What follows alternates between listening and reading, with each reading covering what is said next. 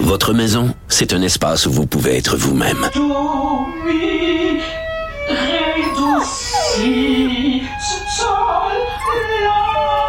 Elle mérite d'être bien protégée et vous méritez d'être bien accompagné. Trouvez la protection la mieux adaptée à votre maison avec Desjardins Assurance et obtenez une soumission en quelques clics sur desjardins.com.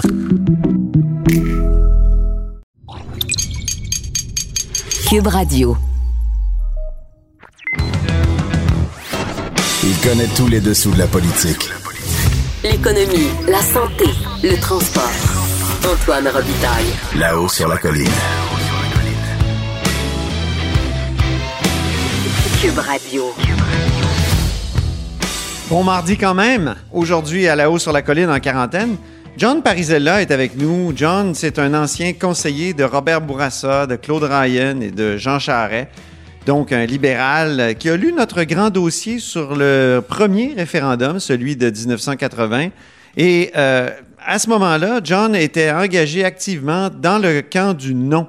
Il nous parle du gagnant, Claude Ryan, qui était président du comité du non, et que malgré la victoire de Claude Ryan, sa vision du fédéralisme, une vision décentralisatrice, a été ignorée par le premier ministre Trudeau lors du rapatriement deux ans plus tard. Enfin, on demande à John Parisella de participer à notre tournoi des premiers ministres. Aujourd'hui, la question, comme on sait, c'est euh, Pierre-Marc Johnson ou René Lévesque?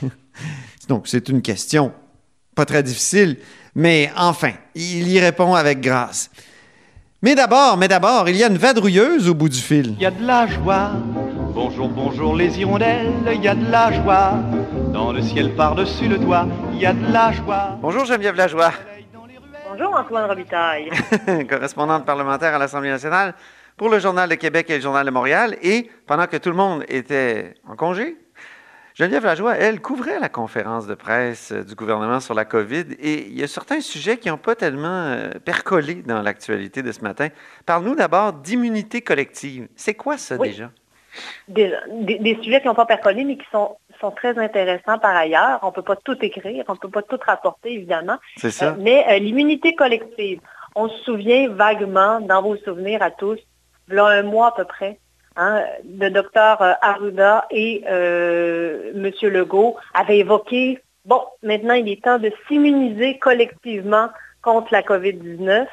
Euh, puis deux jours plus tard, on n'en reparlait plus. Et oui, puis quand il en, a parlé, c'est même le premier ministre qui a insisté pour décrire ce que c'était que l'immunité collective. Oui, il s'était transformé en pédagogue à ce moment-là, vraiment un professeur d'école euh, pour expliquer qu'est-ce que l'immunité collective. Donc, les gens, il faut qu'ils soient davantage, davantage en contact avec le virus pour être immunisés. En tout cas, on ne sait pas encore à quel point les gens qui ont la COVID sont immunisés pour combien de temps.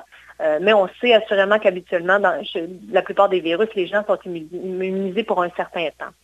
Donc, mm. euh, voilà un mois, on parlait, M. Arruda nous disait qu'il y a environ 5 à 10% de la population du Québec qui, euh, qui était immunisée. Et bien là, hier, un des collègues journalistes a décidé de, reparler de ce sujet-là, qui est disparu totalement des conférences de presse depuis. Et là, M. Arruda nous a dit hier, on est, on est à entre 3 à 5% finalement. Donc, c'est encore moins que un mois. En tout cas, euh, visiblement, ces, chiffres sont plus à jour maintenant. Mais ce que ça veut dire, c'est aussi que la crise actuelle qu'on vit au Québec, les chiffres importants de propagation, de contamination à la COVID-19, c'est majoritairement dans les CHSLD.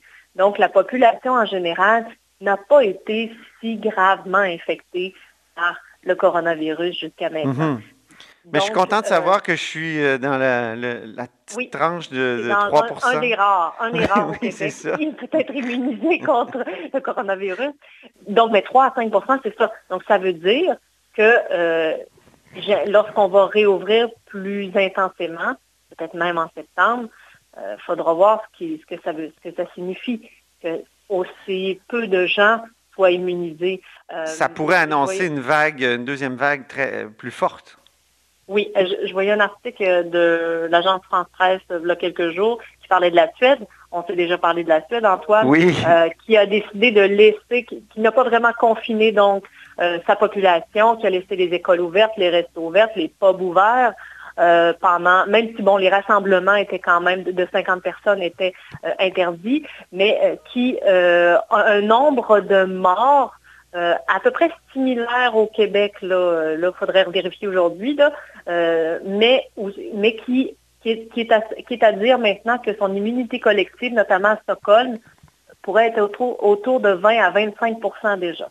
Bon. Donc, donc ça, ça veut dire que ces gens-là, si le virus, il y a une deuxième vague, ben, ces gens-là seront en tout cas possiblement immunisés. Au Québec, donc, s'il y a 3 à 5 des gens, euh, on, on s'imagine que s'il y a une deuxième vague, euh, ça risque de frapper un petit peu plus fort. Mhm.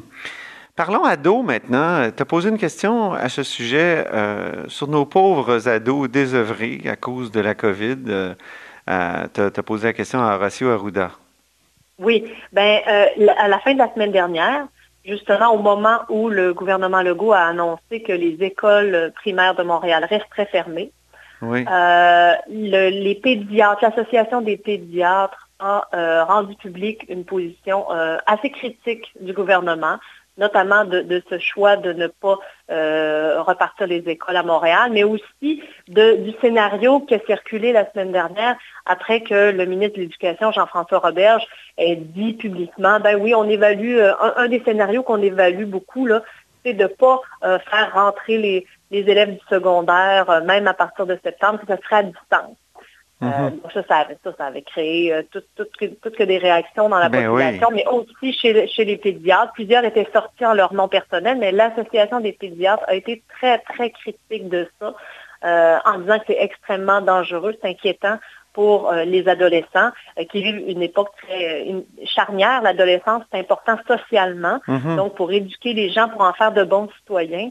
Euh, alors, j'ai posé la question hier au docteur Arruda, à savoir si la santé publique, là, tu sais, on ne sait pas trop c'est quoi la santé publique, en fait. On Ouais. sait qu'il est sous-ministre adjoint, donc c'est un c'est une direction au sein du ministère de la Santé. Oui. Euh, donc, euh, c'est des, c'est des gens, des épidémiologistes, euh, mais sur le ou des, des médecins communautaires, mais est-ce qu'ils consultent avant de prendre une décision comme de reporter le- la réouverture des écoles? Est-ce qu'ils consultent, par exemple, des pédiatres et tout ça? Euh, bon, le docteur Arruda m'a répondu que, euh, évidemment, il écoute, il écoute, mais il n'y a pas de consultation formelle non plus qui se fait auprès de pédiatres avant de prendre ce genre de décision.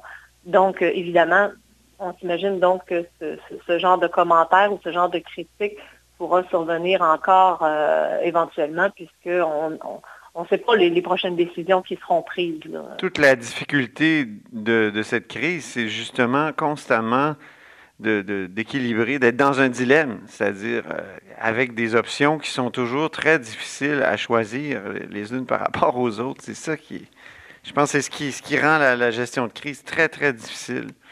Oui, puis hier, on Il y a a toujours choisi- on des a- effets très, très graves, là, euh, que ce soit qu'on aille dans un sens ou dans un autre. C'est sûr. Mais c'est sûr que pour des enfants, j'imagine que c'est un petit peu plus euh, difficile de se raisonner. Ouais. On dit, bon, les écoles sont fermées. Un enfant, euh, pour en avoir quelques-uns et toi aussi, Oui. ça réfléchit pas de la même façon qu'un adulte. C'est pas capable de se raisonner, se dire, bon, c'est pour un temps, après ça, ça va aller mieux. C'est beaucoup plus difficile, en tout cas, dans la tête d'un enfant. Euh, bon, malgré qu'ils sont, ils sont très, ils s'adaptent très bien. Là, ici à Québec, par exemple, l'école a repris, ça, se- passe relativement bien. On en, en, en tout cas, pour le moment, on n'entend pas d'éclosion. On n'a pas entendu parler d'éclosion. Euh, finalement, les, les enseignants, ça se passe plutôt bien. Hein, euh, les classes Mhm. sont réduites, comme ils l'auraient souhaité depuis, depuis des années. Oui, c'est vrai. Euh, donc, euh, en tout cas, on verra, on verra ce qui va, ce qui va, ce qui va arriver. Mais effectivement, donc on sent quand même qu'il n'y a pas de consultation officielle auprès de, des pédiatres, par exemple. Et il faudra voir aussi les effets sur, euh, sur ces jeunes. La semaine dernière, la députée libérale, euh, Marois Risky, parlait de la... Il ne faudrait pas qu'on crée une génération COVID, Ben oui, euh, mais il faudra, faudra faire très attention à ce qu'on fait avec les enfants, évidemment. effectivement. Ben, merci beaucoup, euh, Geneviève Lajoie, pour ce compte-rendu et de journaliste et de maire. Oui. Merci, Antoine. À très bientôt. Au revoir. Bon courage. J'accepte avec, euh, avec fierté la direction, les commandes. Non, non, pas les commandes. Votre maison, c'est un espace où vous pouvez être vous-même. J'accepte d'être l'entraîneur-chef des Orignaux Atomes 2B de l'école. Mon amour, moins fort, la petite dame. Ah, excuse, excuse. Tu parles à qui? Elle mérite d'être bien protégée. Et vous méritez d'être bien accompagné. Trouvez la protection la mieux adaptée à votre maison avec Desjardins Assurance et obtenez une soumission en quelques clics sur desjardins.com.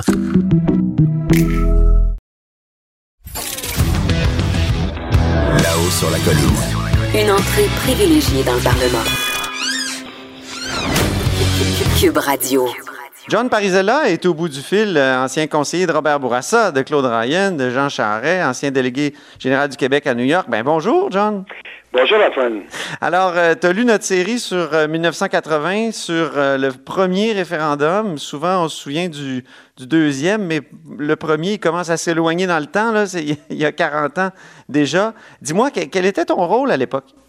Ben, moi, j'étais directeur euh, régional. On les appelait les permanents pour l'ouest de Montréal. Donc, il était clair que mon rôle, euh, j'étais enseignant, mais j'ai quitté l'enseignement avec un congé sans solde pour prendre le, poste, euh, à la permanence du Parti libéral du Québec, qui était responsable pour gérer la campagne du non euh, sur le territoire québécois.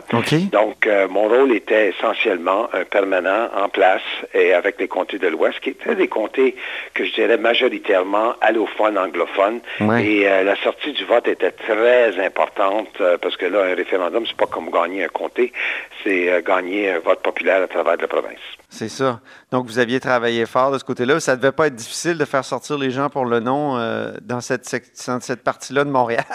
Non, euh, en effet, c'était très. euh, les gens étaient très engagés. Les gens avaient évidemment une crainte. Qu'est-ce que représentait la souveraineté à l'époque Le terme était utilisé, c'était la, séparation. Donc c'est clair que la motivation était là. Le problème qu'il fallait faire, évidemment, c'était de bien motiver les gens à sortir parce que fallait que le, fallait voir ça quasiment comme un comté. Il faut que tu sortes le vote. C'est bien beau de gagner le comté, euh, mettons de, de, euh, de, de Jean Cartier, euh, mais si tu ne gagnes pas par une grande majorité, tu ne donnes pas des coussins ailleurs dans la province où tu pouvais perdre. Exemple, le non était vraiment pas populaire dans le Saguenay-Lac-Saint-Jean. C'était gagné assez, de façon assez décisive par le oui à l'époque.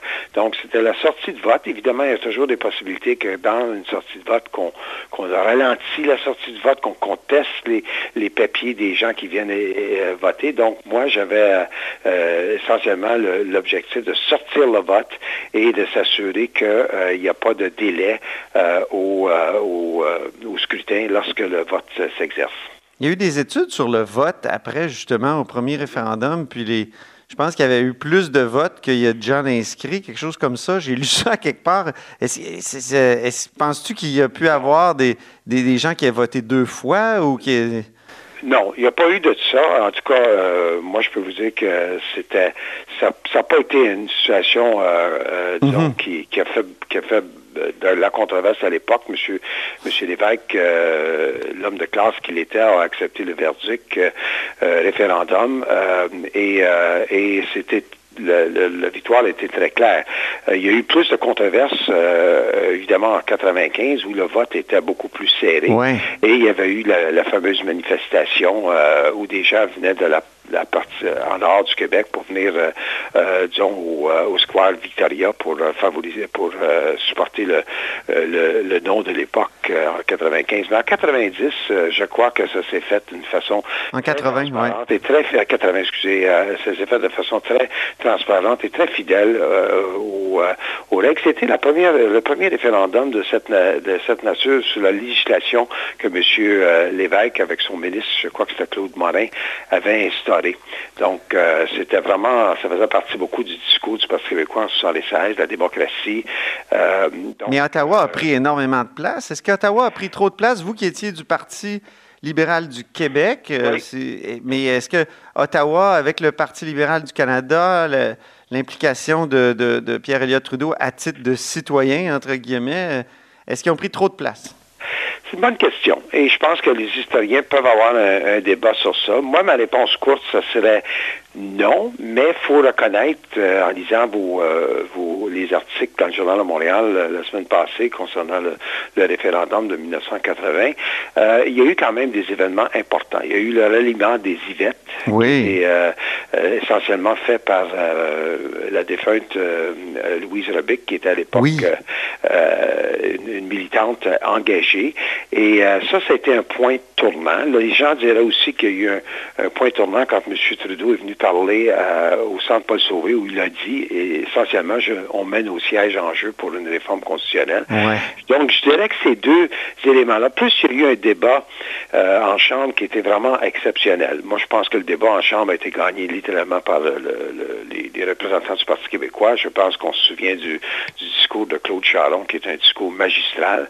Euh, mais C'était le débat sur la question, hein, c'est ça? sur la, sur la question. Ces trois éléments-là, pour moi, ont été beaucoup plus déterminants. Bon, la question du fédéral, c'est sûr que le fédéral euh, insistait que euh, le, le camp du non se concentre sur l'option du PQ et non pas sur des contre-propositions advenant que le, le non gagne. En d'autres mots, on on faisait pas un choix pour un, une, euh, une, un autre euh, rassemblement ou du moins, je dirais, un autre euh, forum pour trouver une, une alternative au Parti québécois. Le fédéral insistait que ce soit oui ou non, on Ouais. reste ou on sort du Canada. Et dans ce sens-là, ils ont, ça, c'était vraiment imposé. Par contre, cela étant, l'organisation de terrain, le financement, tout ça, c'est fait par, par les forces provinciales, dont le PLQ. Ouais. Euh, donc, Il y a eu euh, beaucoup de pubs du fédéral quand même, euh, il y a eu des, il y a eu des pubs du fédéral. qui, qui étaient un peu hors, hors, en dehors du, du parapluie du non. Euh, qui était qui était euh, euh, qui était euh, qui valorisait disons le, le Canada pour- pas dans un contexte spécifiquement partisan politique mais c'est ceux qui faisaient valoriser l'imp- l'importance de toute les la, la présence euh, du fédéral dans la vie quotidienne des Québécois. Mais on peut faire le même argument euh, qu'il y avait des pubs aussi qui venaient du gouvernement du Québec de l'époque. Et ça c'est pas le Parti québécois c'est le gouvernement du Québec. Comme ça je pense que ça c'était Ok. des genres que ce qu'on appelle les débats de, de, de côté de la- de- de l'événement qui, qui, à ce jour, probablement euh, sollicitent encore des, des réactions. Mais moi, je dirais que dans Ouais. son ensemble, euh, ça n'a pas été un gros facteur. Mais John, toi qui as toujours été du Parti libéral du Québec, tu as été conseiller, de, on l'a dit tout à l'heure, de Bourassa, euh, de Ryan. Mais Ryan, il s'est fait avoir un petit peu en mettant de côté son livre beige, là, qui était toute une vision du fédéralisme qui était beaucoup plus proche que ce que le- les Québécois voulaient, que ce qui a été Ben, fait par après par Trudeau. euh. Et. Trudeau, il a, il a- il a fait miroiter qu'il appliquerait le livre beige euh, en disant qu'un non voulait dire un oui. Ben, un non voulait dire un oui. Ça, c'était euh, c'était les paroles du, premier ministre Trudeau de l'époque. Il n'y a aucun doute que le livre beige était une des grandes raisons que moi, euh, j'ai qui m'a motivé à me à adhérer au Parti libéral du Québec. Moi, j'étais pas un, membre du Parti libéral du Québec à longue date. J'ai- Je me suis rendu au Parti libéral lors du leadership de Claude Ryan. Et une des raisons que, j'étais attiré à Claude Ryan, c'était que lui proposait essentiellement des modifications constitutionnelles importantes qui répondaient aux besoins traditionnels euh, euh, du Québec comme ça. Moi, moi c'est sûr que, que pour moi, le livre beige reste toujours un, un- un- un beau souvenir, un- euh, disons, une direction à laquelle je, je suis très à l'aise avec. Mais M. Trudeau, à suite à la, à la victoire du, du non, a agi rapidement à reconvoquer les premiers ministres des provinces, incluant le premier ministre euh, euh, de l'époque sortant, qui était M.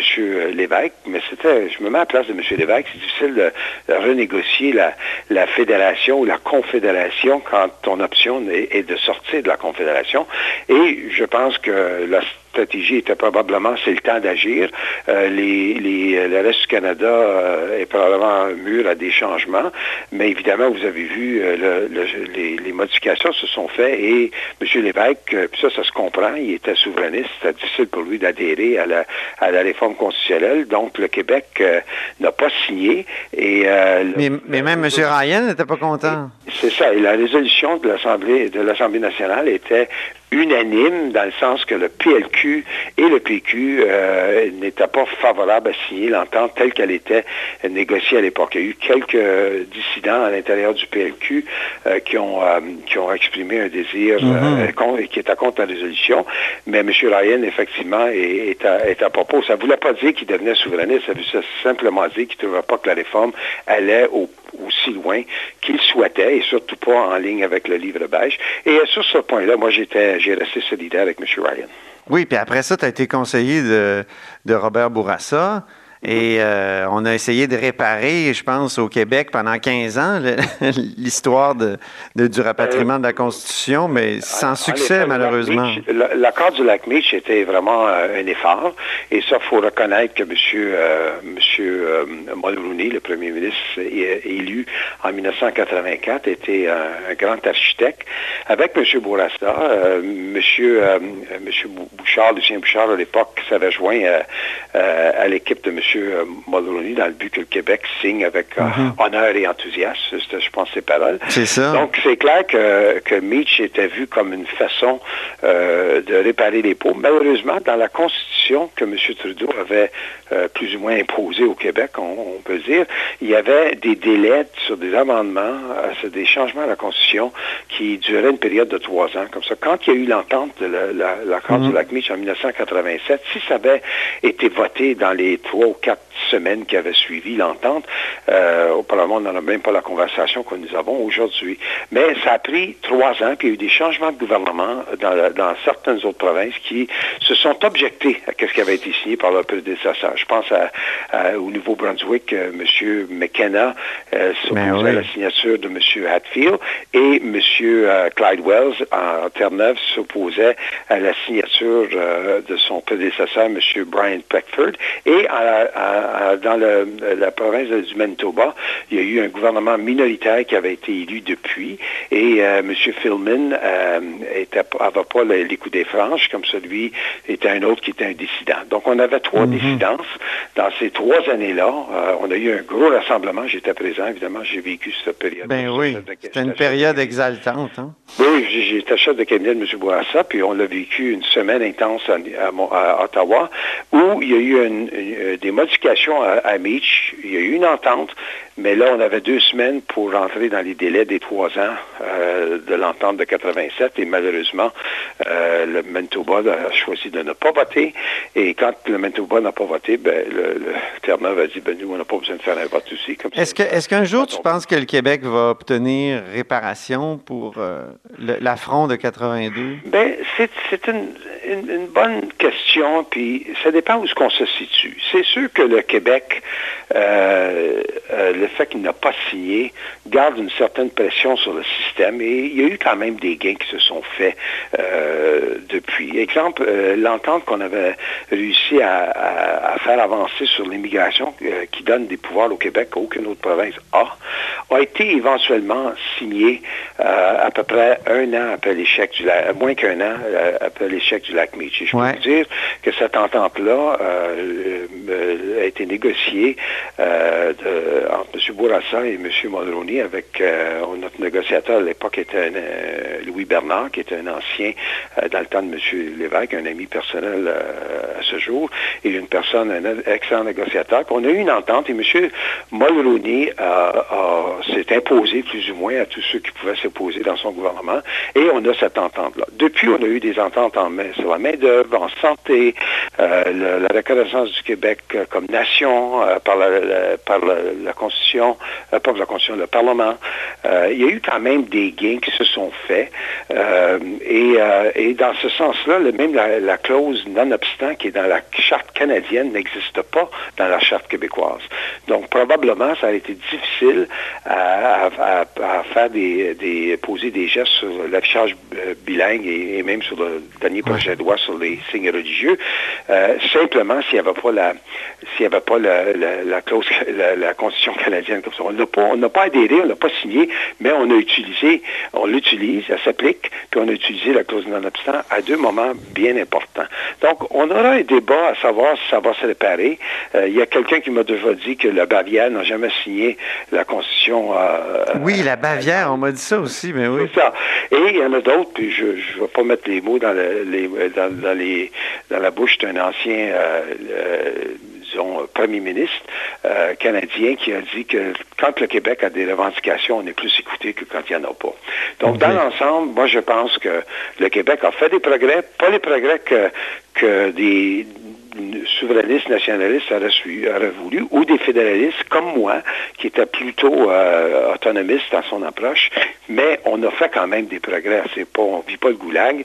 Et aujourd'hui, ben, autant qu'on fait partie du Canada, oui, mais on fait aussi, on a des, des gens à la table de négociation euh, avec le Canada sur, des, sur l'entente avec l'Europe, avec les États-Unis, puis avec l'Asie-Pacifique. Donc, on a eu des gens, sais, Pierre-Marc Johnson, par exemple, a été euh, un de nos négociateurs. Et bon, Bachand a été un autre négociateur. Donc, on, on a eu une présence. Donc, on peut pas dire que c'est un recul et que c'est de la stagnation. On peut juste dire que c'est pas, ça n'a pas atteint les rêves de ceux qui croyaient à l'indépendance du Québec et ça n'a pas atteint euh, des rêves de ceux Du qui livre beige. réforme, euh, exactement. Donc, euh, on a, on a peut-être été perdants. il y a eu plus de, per- de, de perdants dans tout ça. Mais je pense que votre souvenir la semaine passée nous amène des beaux souvenirs à y penser. Puis tout ça s'est fait dans la démocratie. Il n'y a pas une vie qui a été perdue. Il n'y a pas eu une guerre. euh, il n'y a, a pas une guerre civile. Nous, on a choisi de façon librement. Puis ça, je pense qu'il faut, faut donner beaucoup de crédit aux politiciens de l'époque. Et moi, Ouais. en particulier, j'ai un excellent souvenir de, de M. Ryan et M. Lévesque sur, sur ce, sur ce volet-là. John, en terminant, euh, je te pose une question qui, est- qui Ouais. peut paraître un peu curieuse. Euh, nous, on fait un tournoi des premiers ministres de l'histoire du Québec. Puis, aujourd'hui, c'est est-ce que, on- est-ce que vous préférez Pierre-Marc Johnson ou René Lévesque? Bon, je sais que c'est une question qui est un peu euh, Oui. c'est Un difficile à répondre. C'est un peu, c'est un peu euh, difficile pour M. Johnson, étant donné qu'il n'a pas été euh, trois mois au pouvoir, je pense. Mais quand même, je te la pose. C'est clair que, que la réponse courte, euh, c'est sûr que René Lévesque a, a marqué le Québec comme premier ministre euh, beaucoup plus que Pierre-Marc euh, Johnson qui était là pour trois ans dans le poste. Mais moi, je voudrais... Trois mois, trois mois. Trois mois, Oui. trois mois dans le poste, de septembre à, à décembre 85. Mais moi, je voudrais souligner quand même que Pierre-Marc Johnson a resté une personne engagée Oui. au Québec, que ce soit dans les négociations pour le libre-échange, que ce soit dans un programme d'infrastructure qui était fait par le gouvernement Charret à l'époque de la grande crise. J'étais, moi, conseiller de M. Charret à l'époque, puis je me souviens très bien euh, du travail de M. Johnson. Donc, euh, je pense que M. Johnson, c'est vraiment le fait qu'il n'a pas eu le temps de, de faire sa marque, qu'il n'a pas été élu euh, comme tel, tandis que M. Lévesque euh, a fait beaucoup pour euh, démocratiser le, le- le- le Québec en ce qui concerne les référendums. Euh, il y a, il y a- M. Bourassa a fait du français langue officielle, mais lui, il a poussé plus loin en parlant d'une charte de la langue française qui s'est appliquée à, à- à beaucoup de différentes phases de la vie euh, collective des Québécois. Et l'assurance euh, automobile reste toujours un beau souvenir aussi. Donc, quand on, on- on regarde tout ça, c'est clair que la réponse courte, c'est M. Lévesque. Euh, c'est- et, et moi, je dis toujours aux gens, on a eu trois, trois premiers ministres intéressants qui ont fait du Québec le Québec moderne d'aujourd'hui. Puis un, c'était c'était évidemment Jean Lesage qui a donné la vision de la Révolution tranquille.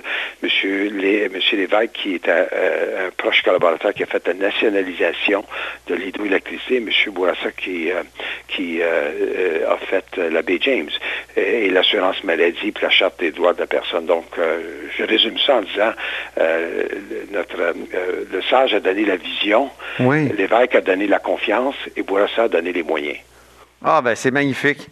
C'est un très bon mot de la fin, puis une bonne synthèse. Merci beaucoup, John Parizella. Ça fait plaisir, Antoine. Merci beaucoup. OK, merci. John Parizella a été conseiller de Robert Bourassa, de Claude Ryan, de Jean Charest. Vous êtes à l'écoute de là-haut sur la colline. Cette émission est maintenant disponible en podcast. Rendez-vous dans la section balado de l'application ou du site cube.radio pour une écoute sur mesure en tout temps. Cube Radio, autrement dit. Et maintenant, autrement écouté.